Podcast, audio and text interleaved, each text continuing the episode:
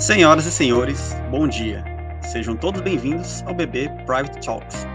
Eu sou Henrique Tomás, economista do BB Investimentos, e em nome do Banco do Brasil, agradeço a participação de todos os nossos clientes aqui presentes. A nossa live de hoje trata do seguinte tema: Desafios na gestão de negócios, perspectivas para o novo normal. E para fazer a abertura desse evento, passo a palavra para Walter Maliene, vice-presidente de negócios de atacado do Banco do Brasil. Bom dia, Walter. A palavra é sua. Agradeço imensamente os clientes nossos do Pride, bem como do nosso segmento corporate, que estão conectados conosco em diversos cantos do país. Para o Private Talks de hoje, nós trouxemos a, a PwC para conversar com todos vocês, todos conhecem a Price, quanto renomada ela é, quanto especializada ela é no que, no que ela atua. E representando a Price, é, nós convidamos o Macedo, que é um profissional bastante experiente, com mais de 25 anos de experiência, que lidera serviços de tecnologia forense e também é responsável pela assessoria de risco e qualidade da Price. Macedo, muito obrigado pelo seu tempo, obrigado pelo, pela sua disposição em estar conosco aqui hoje. E a gente vai estar ouvindo e interagindo com um dos grandes especialistas da área sobre os principais desafios atuais na gestão de negócios e quais são as expectativas e perspectivas e adaptações necessárias das corporações para a atuação nesse novo contexto que a gente está vivendo, nesse contexto de pandemia e pós-pandemia. É, essa apresentação ela, ela, traz consigo né, é, é, o que vem acontecendo nas agências de grandes CEOs no mundo todo e acredito que vai ajudar bastante a atividade de vocês a compreender os desafios e, consequentemente, construir né, soluções de negócios, investimentos é, é, no, no, dia a dia de cada uma da atividade de vocês. Então, mais uma vez, muito obrigado. E eu passo a palavra agora é, para o Macedo. Muito obrigado, bom dia. É, bom dia, Walter. É, primeiramente, eu gostaria de agradecer em nome, em meu nome, em nome dos meus sócios da PwC, o convite para participar dessa, desse debate tão, tão importante aqui para todos nós nesse momento. A toda a equipe que ajudou nos últimos 30 dias aí a, a discutir o tema, o que, que iríamos apresentar e como iríamos apresentar, ao Gustavo, ao Júlio, do Banco do Brasil. E a ideia é que eu traga é, uma apresentação aqui agora de cerca de 30 minutos, com algumas perspectivas e algumas questões dinâmicas de como conduzir as operações é, é, nesse momento é, de pandemia. Eu vou dar um share da minha tela nesse momento, e para que nós possamos é, ter a apresentação. Espero que todos vocês aí estejam já vendo a minha tela. Bom, é, o tema que a gente discutiu é, ao longo desse último mês foi justamente trazer quais são os desafios na gestão de negócios nessa perspectiva do novo normal. É, muitos não, não gostam muito dessa palavra, desse termo, mas, enfim, é o que achamos apropriado para o momento.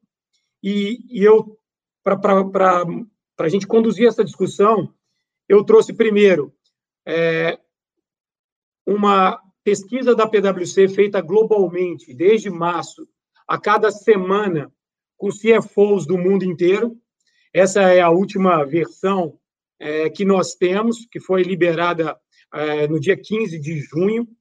Nós tivemos aí 989 CFOs de 23 países sendo ouvidos e nos passando a sua perspectiva né, sobre essa questão de quais são os desafios do retorno seguro ao trabalho.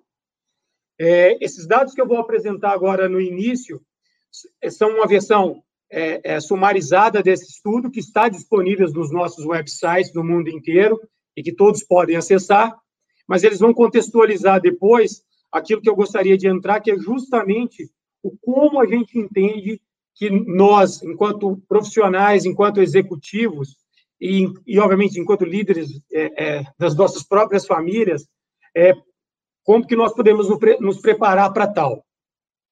Bom, o, que, que, está na agenda dos CFOs? É, fundamentalmente, né, os CFOs têm é, como foco, obviamente, primário a questão financeira, então a principal preocupação nesse exato momento é que é com o desaquecimento da economia global. É, obviamente, isso tem um impacto direto nas linhas de receita da organização e que o CFO cuida disso. Mas também é muito importante é, ressaltar que eles também estão muito preocupados com a possibilidade de uma nova infecção. Por se tratar de uma pesquisa global, algumas, alguns desses países, entre aspas, já passaram a, a primeira onda, já conseguiram retomar, de certa forma, as suas atividades, mas continua na agenda deles a preocupação dessa nova onda de infecção e como ela pode voltar a impactar é, é, os seus negócios. E, obviamente, por consequência, outra preocupação que decorre disso é, mais uma vez, a questão do impacto financeiro nos seus resultados. É, Para vocês terem uma ideia, é, a, a, os respondentes entendem que a crise vai ter, sim, um impacto muito significativo nos seus, seus negócios, sendo que 53% entendem que as receitas vão cair cerca de 25% é, nesse período, e que eles precisam reagir, e eu vou discorrer um pouco mais adiante sobre com, o, o, que eles têm é, é, é, na sua agenda, eles precisam reagir e fazer mudanças nos seus produtos e ofertas de serviços para que se mantenham num mercado que, se já era competitivo, se tornou ainda mais. E que quem sair mais forte dessa crise vai conseguir sobreviver e até mesmo sobrepujar os seus concorrentes. Né? É, uma questão muito interessante é que, como eu falei, muito embora eles estejam preocupados com essa nova onda de infecção, eles entendem que estão preparados para reagir efetivamente. Vão surgindo dados cada vez mais é, robustos sobre como, como trabalhar, como assegurar o distanciamento, como preparar o ambiente de negócio, como trazer novas soluções para o dia a dia. Isso faz com que eles entendam que consigam reagir e sair dessa crise, é, muito embora ainda não saibam quando vão sair é, é, da mesma, até pela, pelos riscos, como eu comentei, dessas novas ondas de infecção. É, o curioso é que, muito embora eles estejam confiantes de que podem reagir efetivamente, eles entendem que essa crise é, não vai desenvolver novas habilidades nas suas equipes que é algo que a gente vem falando há certo tempo, aí o mercado vem falando, sobre a questão de desenvolvimento de novas habilidades, da digitalização, da automação dos negócios, é, mas eles entendem que a crise não vai ser o vetor principal disso. É, e, e, obviamente, ele entende também que a crise não vai gerar novas fontes de receita. Muito embora a gente vai ver adiante que se você tratar a crise como oportunidade, você pode sim, no nosso ponto de vista, e até da forma como a PwC trabalha em sua metodologia com seus clientes, pode sim gerar novas fontes de receita. Eu vou trazer um pouco mais de dados agora para a nossa discussão. É, algo que foi bastante para nós, de certa forma, até pela metodologia que a gente tem, e que a gente já estava preocupado, mas que foi reconfortante, é perceber que a pesquisa apontou o caminho que a gente entende fundamental, que seria o primeiro ponto, garantir que a equipe, sua equipe e, obviamente, os seus clientes consigam retornar ao trabalho com a segurança, com o nível de segurança apropriado para as circunstâncias. É, sem isso, sem o seu capital humano, é impossível prosperar. Então, esse, esse, essa, essas respostas foram bastante reconfortantes para nós e, óbvio, creio para to, todas as organizações. E, e claramente, para se fazer isso, o grande foco hoje é na reconfiguração é, do ambiente de trabalho e a promoção do distanciamento social nas suas, nas suas unidades de negócio. E quando eu falo isso, é, isso tem um impacto tão grande é, é, é nos escritórios que, que eu trago um dado, é, uma pesquisa recente que mostra que muitas vezes a gente crê que a volta ao trabalho nessas circunstâncias, com menor fluxo, pode ser mais efetiva, mas as pesquisas nos países que já, de certa forma, passaram por isso mostram que o tempo para o seu profissional chegar ao trabalho, iniciar suas atividades, pode aumentar em cerca de 50%, 60%, mesmo considerando o impacto positivo do trânsito.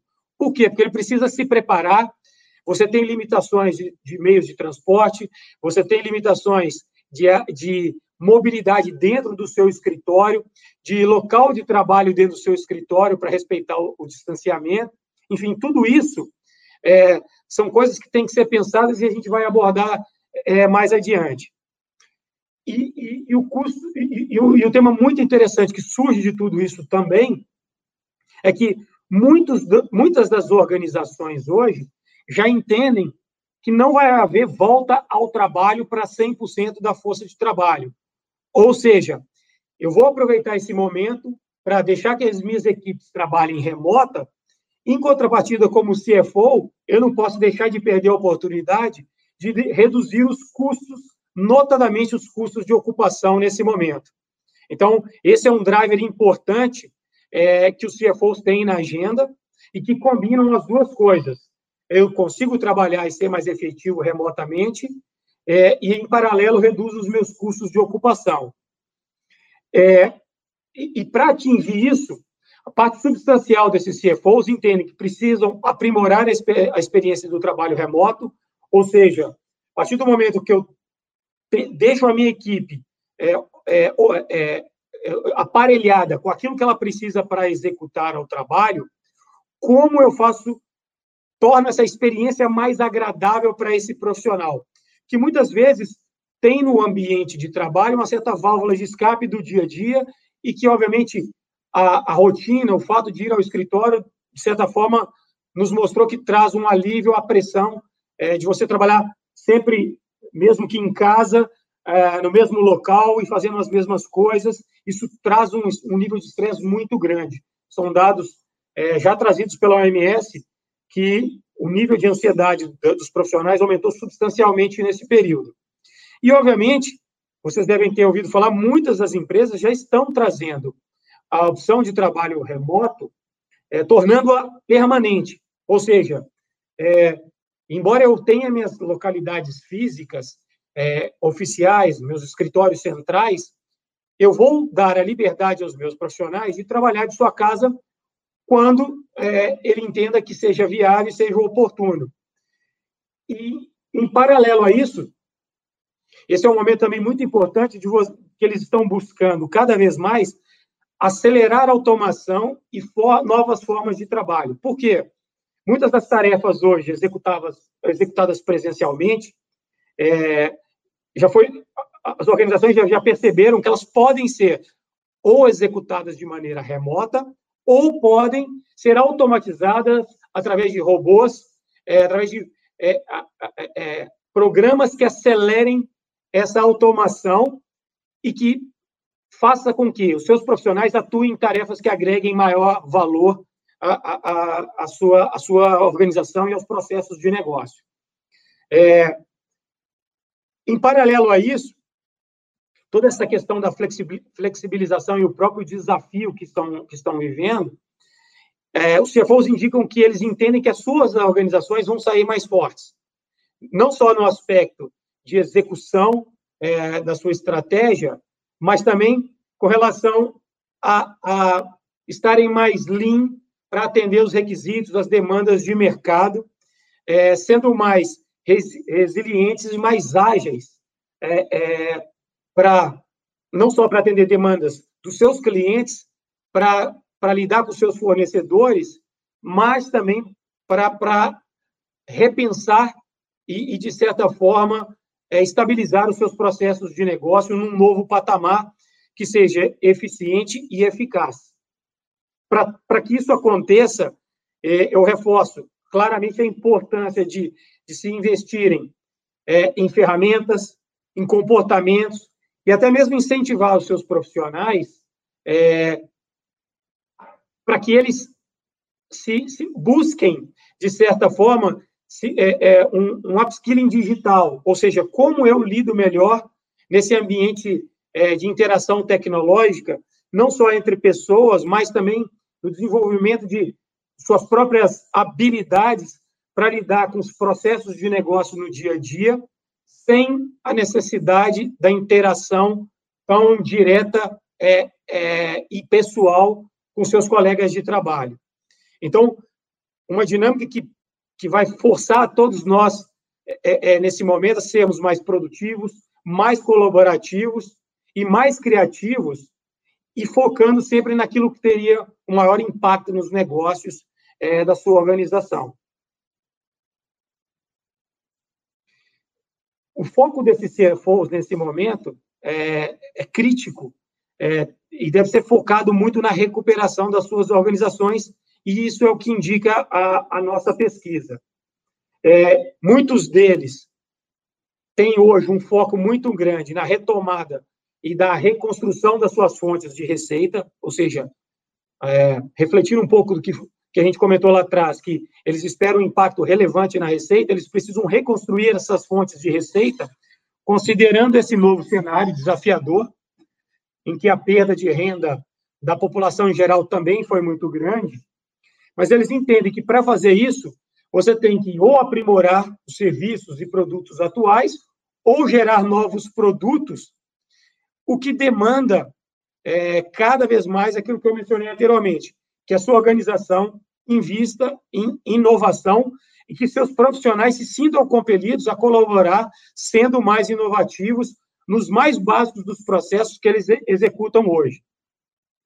É, entre as medidas que, que esses CFOs indicam, eles têm trabalhado muito na questão de estratégia de precificação, e a gente vê muitas vezes é, você, às vezes, digitalizando ativos e vendendo é, propriedade intelectual ao invés de, é, só o serviço, às vezes.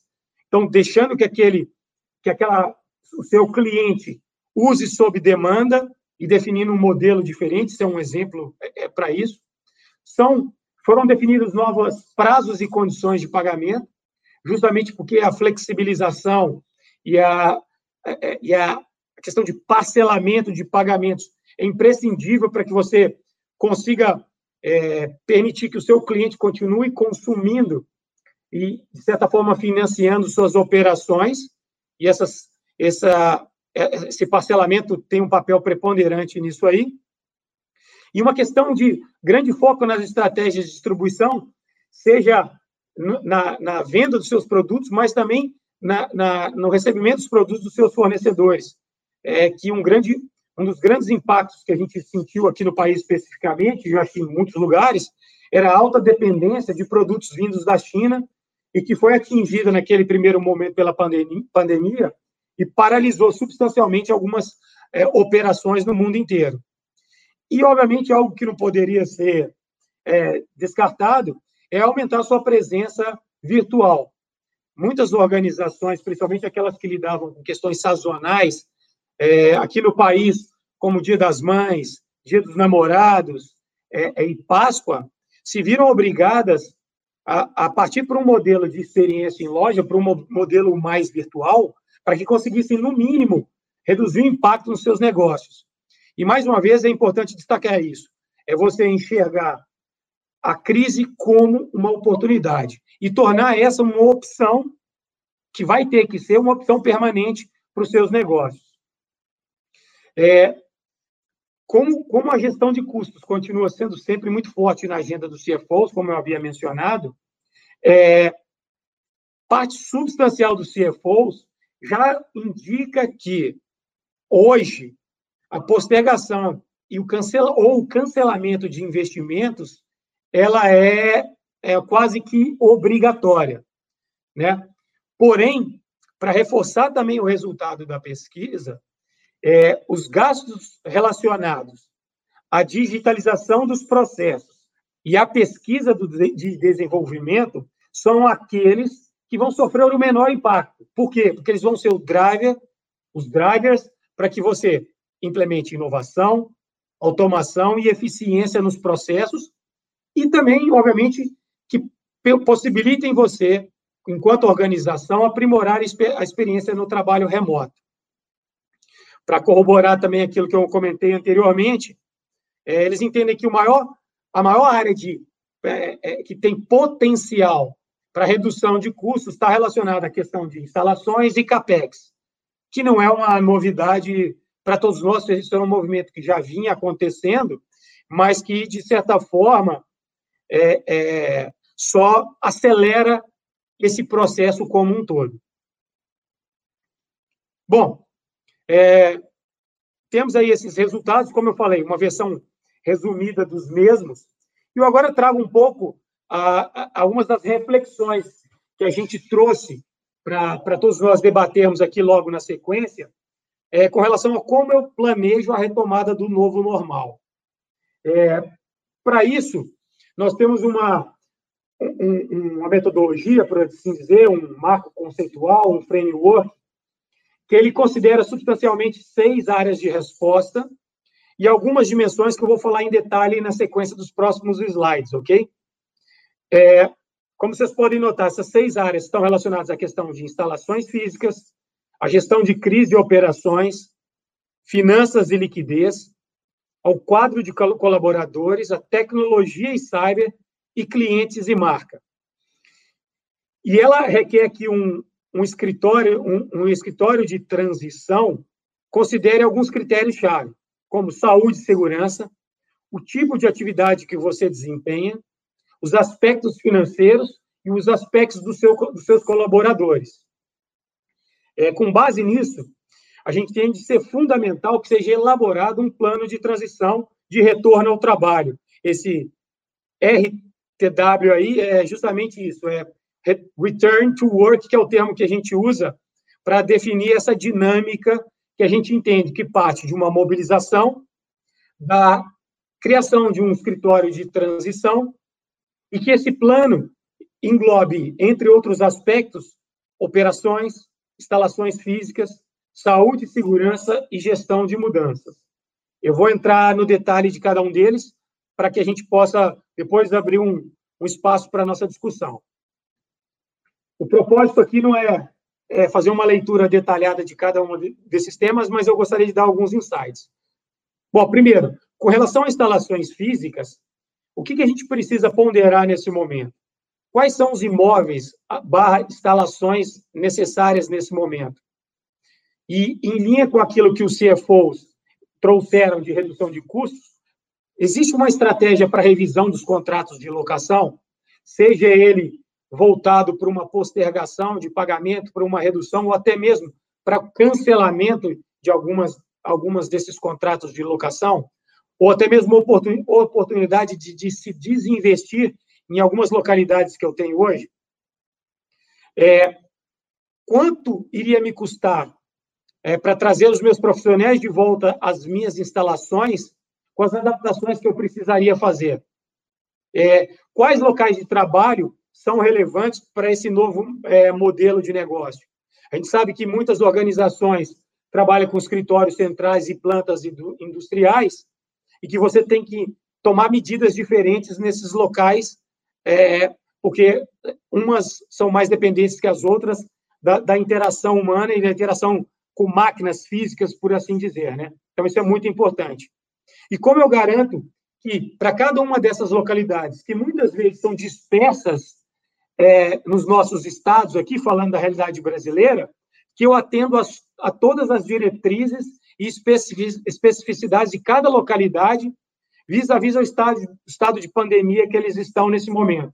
Então, a gente tem alguns, algumas localidades que estão mais avançadas, outras que têm menos avançadas. Eu não posso adotar as mesmas medidas para todas as localidades.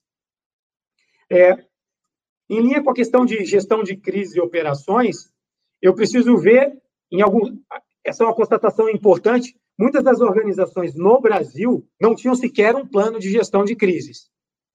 Porém, acabou se vendo forçada a implementar algo é, é, ao longo desse momento de pandemia. Alguns de maneira empírica, outros muitas vezes com suporte de especialistas, mas o mais importante agora é quais são as lições que eu aprendi nesse momento inicial e como eu posso usá-las nesse plano de retorno ao trabalho. Como que eu lido com meus é, clientes e fornecedores e, e atuo na minha gestão da operação, por assim dizer. Não só de, da questão, mais uma vez repetindo, de logística de entrada de insumos, mas saída de produtos. É, e como eu já estudo alternativas para eventuais é, retornos, mesmo que sejam menores, da pandemia em localidades que eu tenho alta dependência. Mais uma vez aqui, é, eu enxergar o risco como oportunidade de gerar cada vez mais alternativas de supply chain para o meu negócio. Com relação a finanças e liquidez, eu tenho que justamente trabalhar com cenários, ou seja, qual o impacto financeiro na retomada das minhas atividades em diversos cenários que eu possa vir a adotar, seja num retorno parcial da força de trabalho, seja no retorno integral quando aplicável, seja é, em lo, locais, é, é, é parte de casa, parte em locais alugados, por assim dizer, e como eu, eu considero todas essas estratégias à luz daquilo que eu tenho gerado de receita e que eu consiga, de certa forma, ter um equilíbrio é, na minha relação é, econômica. E como também, em paralelo a isso, eu incentivo é, não só toda, todo os meus stakeholders é, é, a, a entrar nessa nova dinâmica de trabalho que eu tenho. Com relação ao quadro de colaboradores, é também muito importante destacar que eu preciso entender e preciso estabelecer uma estrutura otimizada de colaboradores, principalmente quando eu, eu tenho a, a, eu já tenho dimens, um dimensionamento daqueles que são imprescindíveis de estarem na minha operação. Ou seja, vou otimizar aqueles que precisam estar no meu escritório, enquanto os outros vão estar em casa, justamente, primeiro, para não ter custos associados ao meu local de trabalho e para que eu torne, torne o mais eficiente o ambiente de trabalho é, é, da organização é, é menos é, com, que traga o menor mais eficiente para se começar a trabalhar e que traga o menor risco de contágio para todos aqueles que necessariamente precisam voltar ao escritório. E aí, para aqueles que estão trabalhando remotamente, como eu maximizo e meço a produtividade desse trabalho? Então, métodos para se fazer isso estão, estão sendo estudados e desenvolvidos, e, e, e, de certa forma, a gente sabe que todos os colaboradores é, precisam, é, de certa forma, de um tempo, ou tem certas distrações, muitas vezes em casa, por questões de gestão da própria família, que você vai ter que se, se adaptar a essa nova realidade. Né?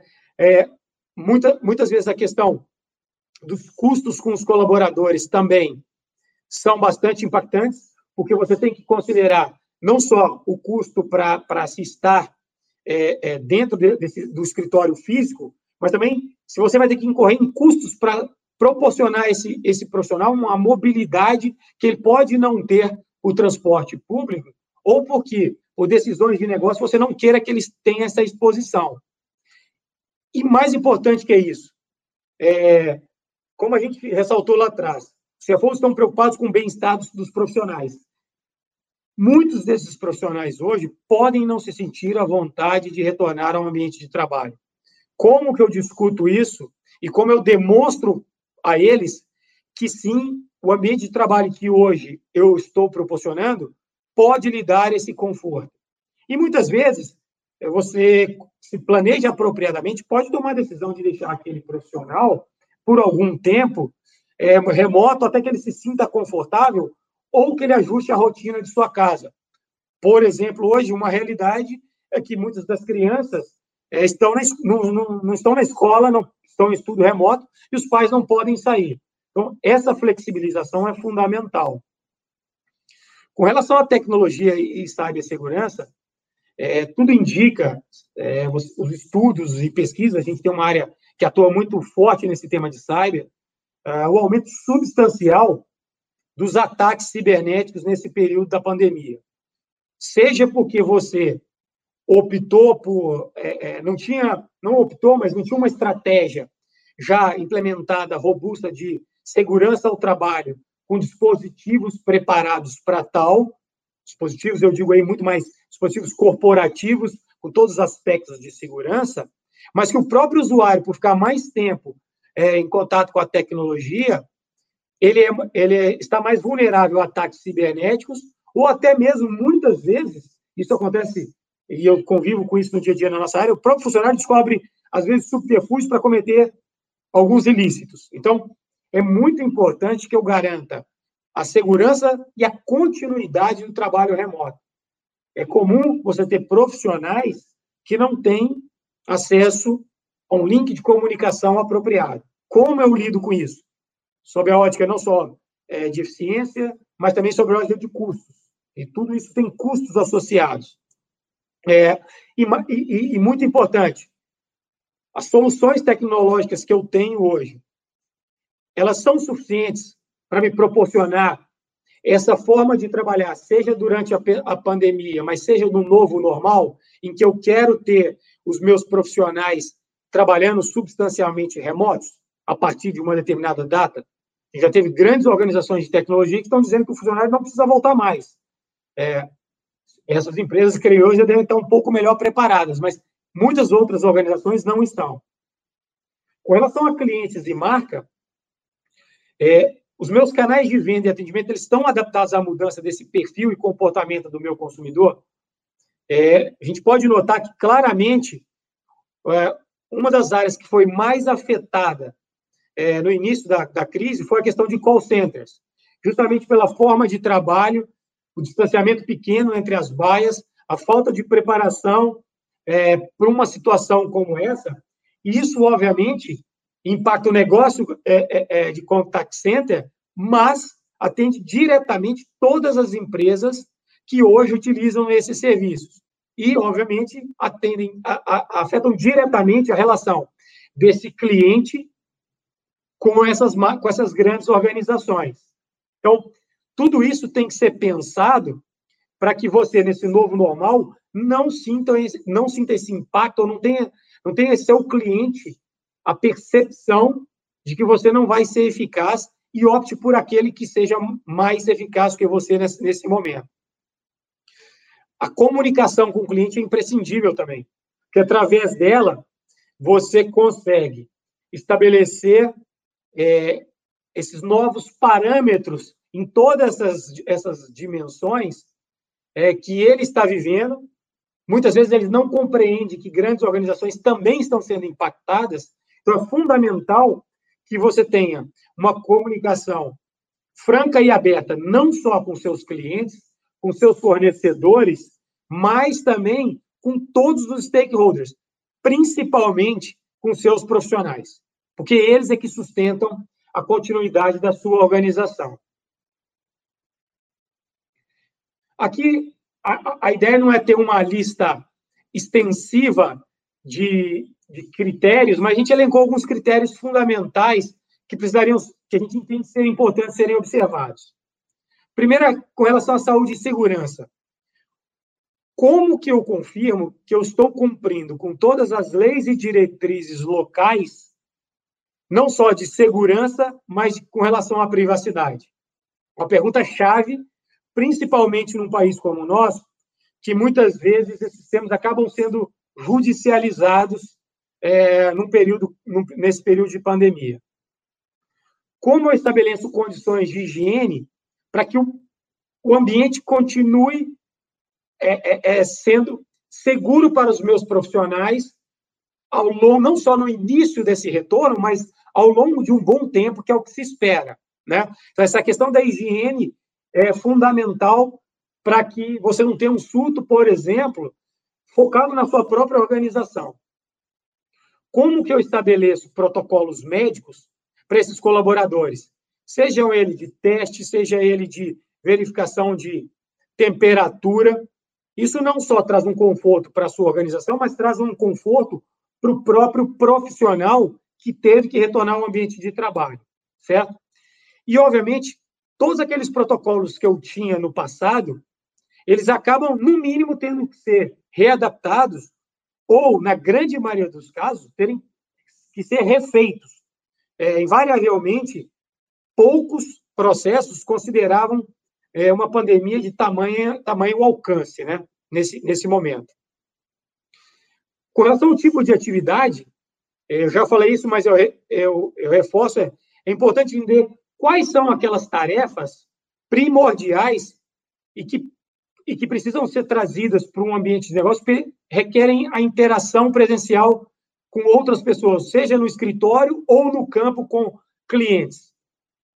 É, quais são aquelas tarefas, notadamente vão nesse aspecto industriais, que requerem interação com equipamentos e máquinas.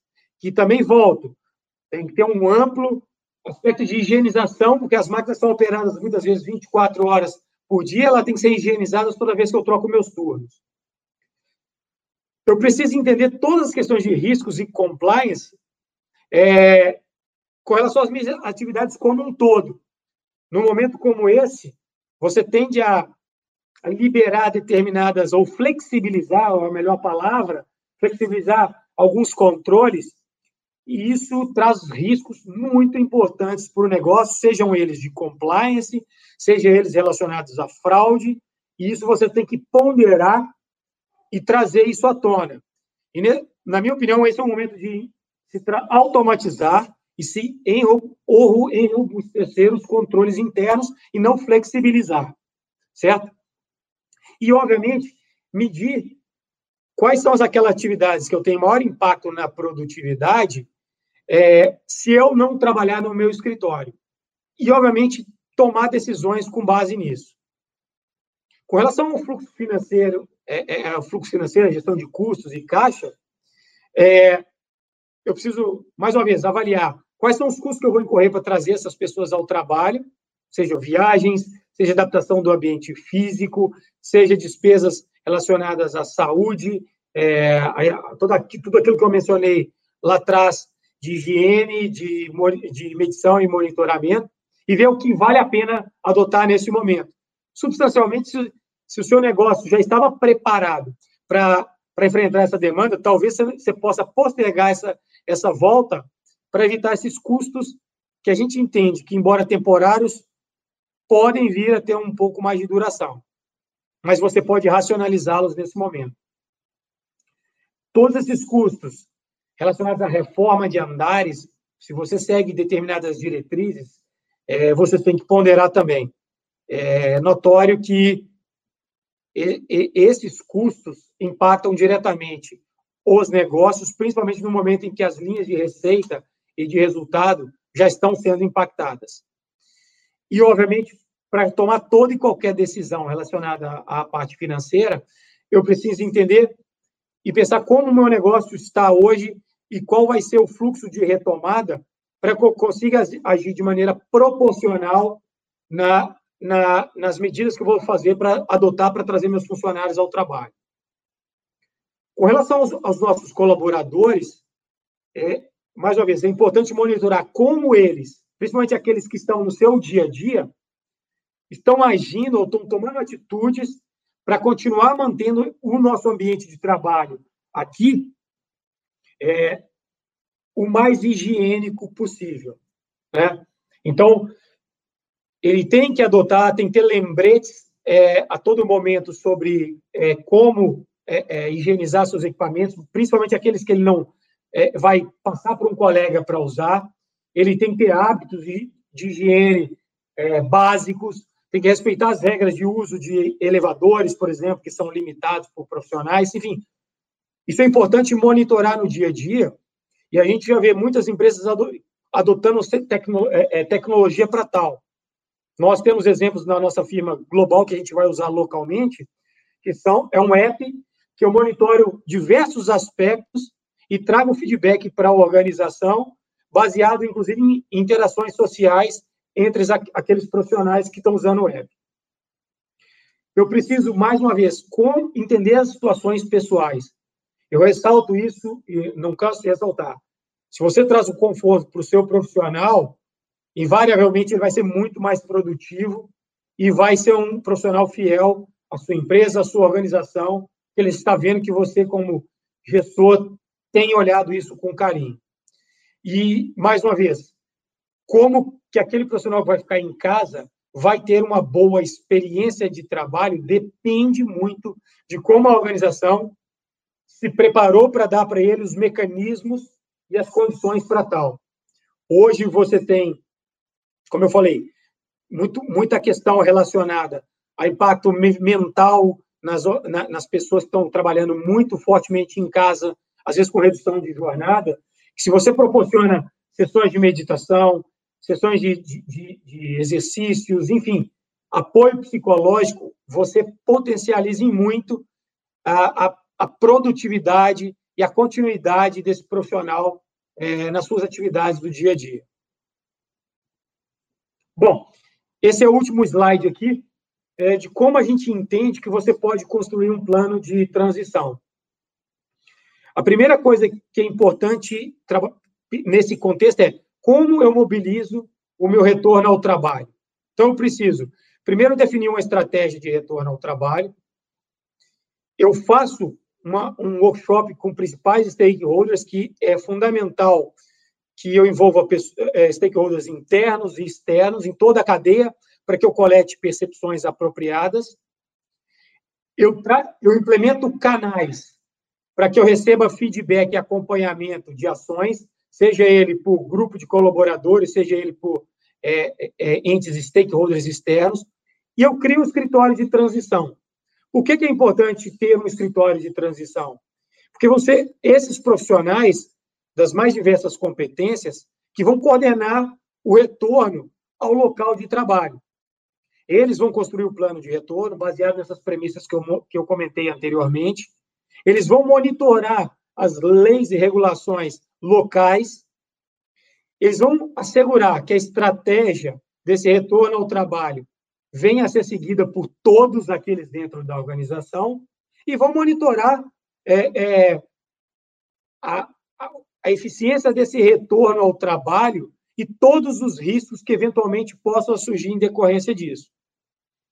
É, a gente entende que esse plano de retorno ao trabalho ele deveria contemplar quatro dimensões importantes: operações, ou seja, para cada local de trabalho eu desenvolvo um plano, sempre considerando todas as previsões que eu tenho de volume é, é, de, de colaboradores que vão estar trabalhando, horários, trabalho em escalas e penso em toda a forma que eu possa ser mais eficiente sem tra trazer riscos à saúde.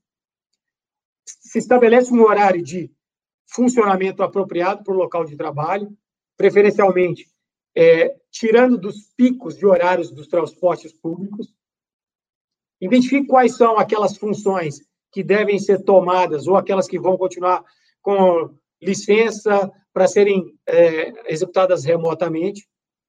Estabeleça um cronograma fundamental, um cronograma robusto para isso e comunicado de maneira ampla a todos aqueles.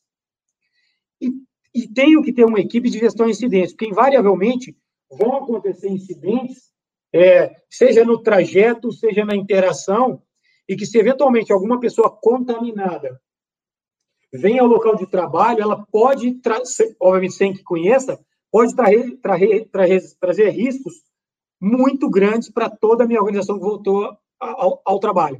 Esse monitoramento, principalmente usando tecnologia, na nossa opinião, é fundamental. Com relação às instalações físicas, existe toda a necessidade de se recalcular um espaço de trabalho, ou seja, um andar que antes comportava 40, 50 pessoas, talvez hoje, em função do distanciamento, consiga ter 25% dessa, dessa infraestrutura, desse, dessa equipe. Então, preciso pensar nisso. A mesma coisa, é, você precisa pensar em remodelar sua infraestrutura. Escritórios que são open office precisam ter determinadas barreiras, precisam ter aspectos de segurança como álcool gel, é, é, e, e, e, precisam ser desinfetadas periodicamente para que continue no nível de higienização é, desejado.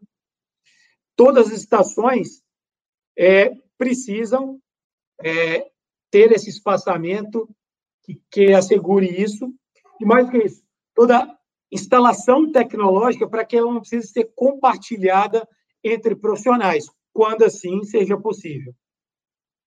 Com relação à saúde e segurança, mais uma vez, todo e qualquer protocolo tem que ser formalmente definido, principalmente com apoio de especialistas nessas áreas e à luz da legisla legislação. É, eu preciso estabelecer formalmente com meus colaboradores tudo aquilo que eles precisam utilizar de equipamentos de proteção no seu dia a dia e, obviamente, falando de operação, monitorar para que isso aconteça, né? Eu controlo o tráfego humano Isso acontece muito em elevadores, que antes tinham ocupação de 15, 20 pessoas, vão ter ocupação para quatro pessoas, por exemplo. É, eu estabeleço métodos e canais de comunicação de aspectos de saúde. Como eu falei, você tem app, você tem telemedicina, você pode adotar uma série de medidas, mas elas precisam estar formalmente estabelecidas e comunicadas aos profissionais. É fundamental que eu tenha uma equipe médica interna é, apoiando isso. Pode ser através de empresas especializadas ou mesmo uma equipe que você tenha que, e que tenha expertise em fazer isso. E, muito importante, eu defino protocolos não só para minha equipe, mas para todo e qualquer visitante que tem que passar por processos de triagem para que tenha essa interação com a minha equipe.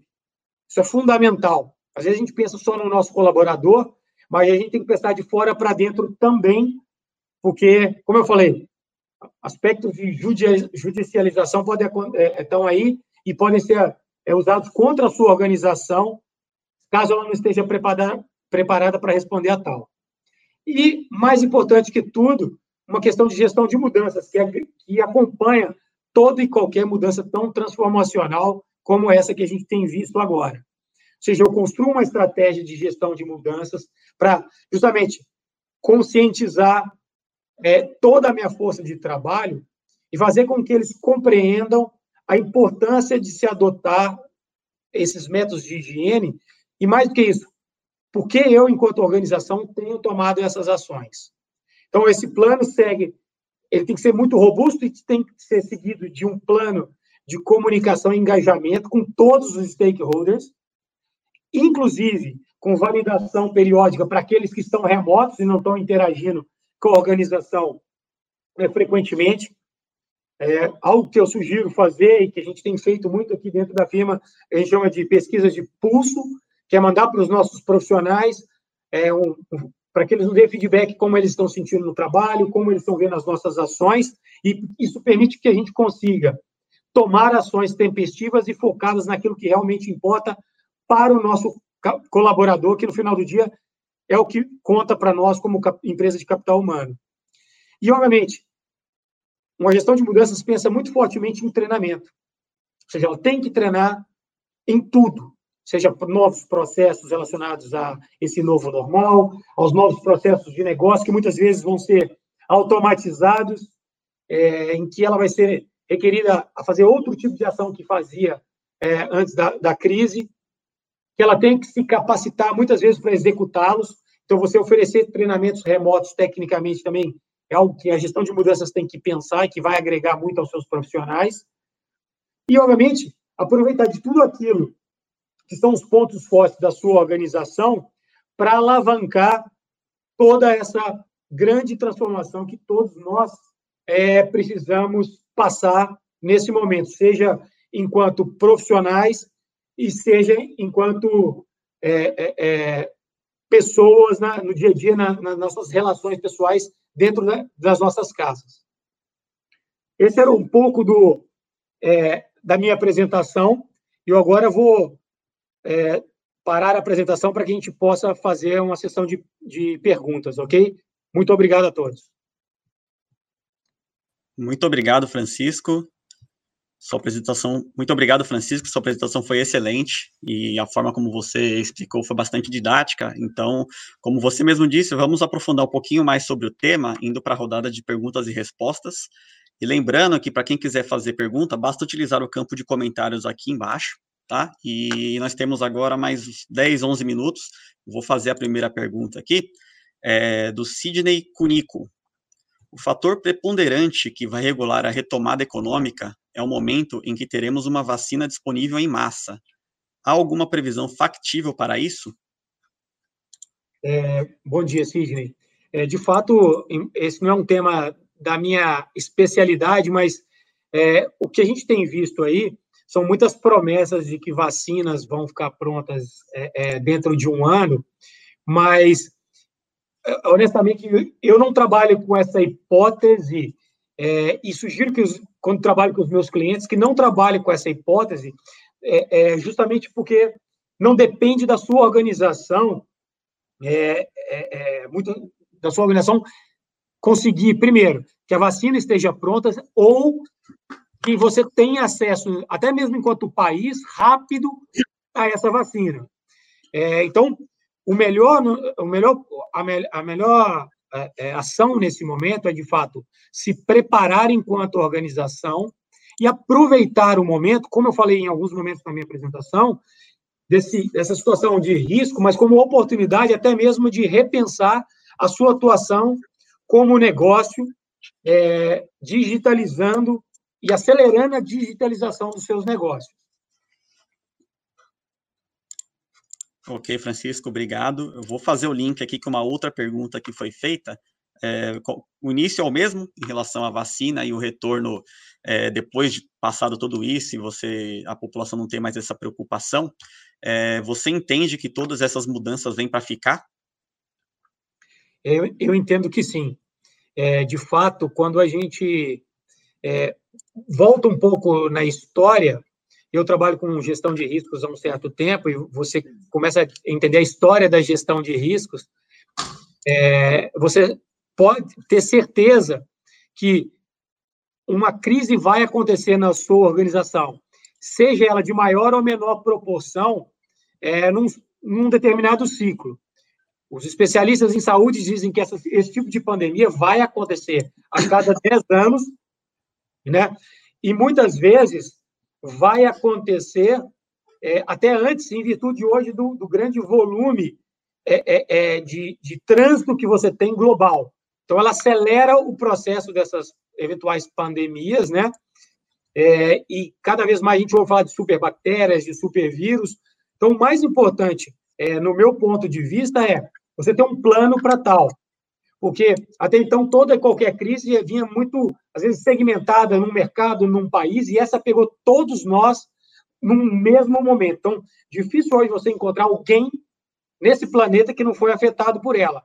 Mas um bom plano, com certeza, te tira mais rápido da crise e pode gerar oportunidades para o seu negócio evoluir. E eu acho que essa é a lição dessa crise, principalmente nessa ótica de digitalização, que era algo vinha sendo falado, mas que muitas vezes as pessoas achavam que o estar relacionado à perda de emprego e tudo mais, não tinham tanta vontade de fazê-la. Isso hoje, para mim, é imprescindível e não há como, como fazer diante desse cenário que, invariavelmente, algo similar pode acontecer a qualquer momento. Muito bom.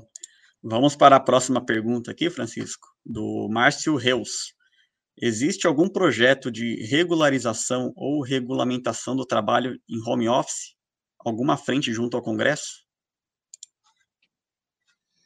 Márcio, é, aí eu não sei se tem alguma frente específica sobre isso. É, o, o que eu posso lhe dizer, por experiência até própria nossa aqui, a gente já tem, de certa forma, há, há, há um tempo, nós investimos bastante em tecnologia justamente para proporcionar os nossos profissionais a terem flexibilidade do trabalho remoto, seja em casa, seja no, no ambiente de trabalho do, do dos nossos clientes, né? Seja até em questão de horários alternativos, justo, justamente para que você tenha é, é, é, proporcione àquele profissional uma é, janelas de maior que ele entende que tenha maior eficiência no seu trabalho sempre respeitando, obviamente, as necessidades dos nossos clientes. E o que eu posso lhe dizer é que é, a gente tem um ganho muito grande, não só é, de, de, de, produtividade, mas também de percepção daquele profissional de que a organização está preparada para atender as demandas dele no, no dia a dia. É, então, isso funcionou super bem para a gente. Obviamente, a gente, nós nos resguardamos com todo e qualquer aspecto já previsto em legislação, mas não sei se tem uma, algo muito tão focado nisso. O que eu sei é que hoje já se pode trabalhar dessa forma é, no Brasil. Ótimo. É, só para é, destacar aqui, você estamos recebendo muitos agradecimentos aqui, parabenizando pela sua apresentação e também é, de forma oportuna como ela apareceu nesse momento. É, vamos para a próxima pergunta do Aduir José dos Santos essa pandemia vai forçar os países a dependerem menos da China? Ah, de, definitivamente. Eu acho que a, a, a, pergunta é super oportuna. É, o que a gente prevê na nossa, até na nossa dinâmica de gestão de crises, um dos principais aspectos que deve ser considerado é a sua cadeia de suprimentos, que quem não repensou tem que repensar agora. Porque quando a gente imagina uma, uma crise como essa, embora ela tenha se alastrado por todo, por todo o globo, quando ela primeiro apareceu na China, principalmente vamos pensar em indústrias de, acho que grande parte das indústrias, mas as indústrias que dependem de componentes eletrônicos foram as primeiras a serem impactadas, desculpe. Então, é, hoje você já tem alternativas viáveis de supply chain, de fornecedores desses componentes é, mais próximos da, da sua região ou em região potencialmente que seriam menos afetadas. Você tem que trazer isso para o seu planejamento, porque pode ser que você leve até um, dois, três anos para desenvolver um novo fornecedor. Então, essas alternativas são importantes tanto sobre a ótica de supply chain, mas também podem proporcionar muita redução de custos associada a isso. Então, é fundamental, no nosso ponto de vista, que a questão de supply chain seja integralmente revisitada pelos, pelas organizações e que você reduza ao máximo a dependência de determinados prestadores de serviço, de prestadores de ou fornecedores, e a sua concentração em, na mesma região. Então, acho que foi excelente a pergunta e muito oportuna. Ótimo. A gente está recebendo um monte de pergunta aqui. Estou filtrando aqui para poder conseguir é, passar todas para vocês. O tempo é um pouco escasso, mas vamos lá. Próxima pergunta do Eudélio Oliveira. As atividades remotas trazem muitos benefícios de redução de custos fixos para as companhias. Porém, o, distancia, o, distanciamento causa uma incerteza no futuro profissional para os jovens, de 25 a 35 anos. Como tornar esse desafio emocional para os futuros talentos? Entendo que os profissionais acima de 35 anos estão em uma zona de conforto, porém, para os mais jovens, será um percurso maior. É, de fato, isso parece um pouco é, inconsistente, mas é uma verdade mesmo. A nossa força de trabalho é bastante jovem aqui, mas eu acho que o mais importante é, é focar em dois aspectos. Primeiro, como eu melhoro a minha experiência de trabalho. Então, coisas simples como reuniões em que você, no início, não usava câmera, preocupado de, de não estar tão bem vestido e tal, isso traz um bem-estar para todos. Até para as pessoas, você está em casa, você, eles todos sabem que todos nós estamos em casa, Sabe que não necessariamente você tá, vai estar com o seu terno, com a sua gravata naquele momento, mas a interação via câmera ajuda substancialmente.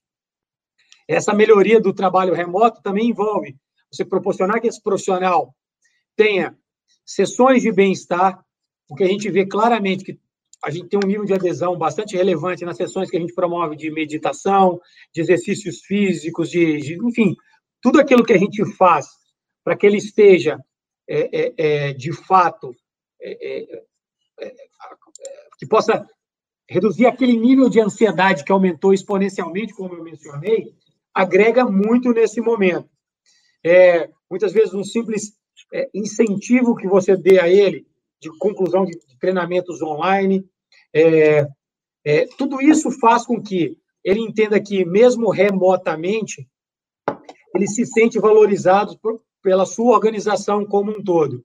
Então, são pequenas ações que, se bem estruturadas, vão trazer esse bem-estar no, no longo prazo para esse profissional. Ótima resposta. É, mais uma vez, obrigado. Vamos agora para a última pergunta, é, que está sendo bem recorrente aqui. Eu vou compilar todas em uma só. Tá mas, tá basicamente, as pessoas estão, estão perguntando, estão com muitas dúvidas entre, entre quais setores vão se beneficiar e vão sair mais é, prejudicados depois dessa pandemia. Bom, o que a gente pode ver substancialmente até via mercado de, de capitais é que as empresas de tecnologia tiveram um boom justamente porque a gente depende substancialmente de todas essas ferramentas de tecnologia para conseguir continuar o nosso trabalho. Né? Então, isso é, as empresas de tecnologia saem muito à frente das, das demais. O que a gente percebe também é que muitas das empresas que saíram é, é, é, ou que vão sair mais fortes dessa crise são aquelas que atuaram logo no início da crise, seja porque já é cultura da sua organização, seja porque tem, muitas vezes, a casa matriz em, em países que já foram impactados e que aproveitaram dessa experiência e trouxeram, é, por exemplo, para o Brasil, é, é, metodologias e estratégias para fazer a gestão dessa crise. O que não, a gente não pode negar que todos nós estamos impactados, todas as organizações vão ser é, impactadas, é, e mais uma vez, o momento, para quem já não fez, o momento agora de repensar a estratégia para o futuro, é, com uso intensivo de, de tecnologia, porque, invariavelmente, é, a gente não vai conseguir progredir sem trazer tecnologia para o dia a dia da, das operações e ofertar tecnologia e facilidades para os clientes. É, cada vez mais os clientes vão buscar alternativas de entrega, de compra pela internet, tudo isso porque esse, essa, essa preocupação com o contágio vai permanecer por um, por um bom tempo. E, de fato, é uma doença que traz muita. É, tra, traz um nível de, é, de fatalidade muito grande. Então, se você conseguir aliar a tecnologia, né, é, é junto com uma preparação apropriada para lidar com seus clientes é, é, é, é e, e, sua equipe, você invariavelmente vai conseguir ser, ser bem sucedido como as empresas que vendem tecnologia estão nesse momento. Ótimo, muito bom. É, então, em benefício do tempo, eu vou encerrar o nosso evento de hoje. É, eu agradeço mais uma vez, em nome do Banco do Brasil, a participação do Francisco Macedo, da PwC, e também de todos os nossos clientes aqui presentes. Nos vemos, então, no próximo episódio do BB Private Talks. Tenham um bom dia.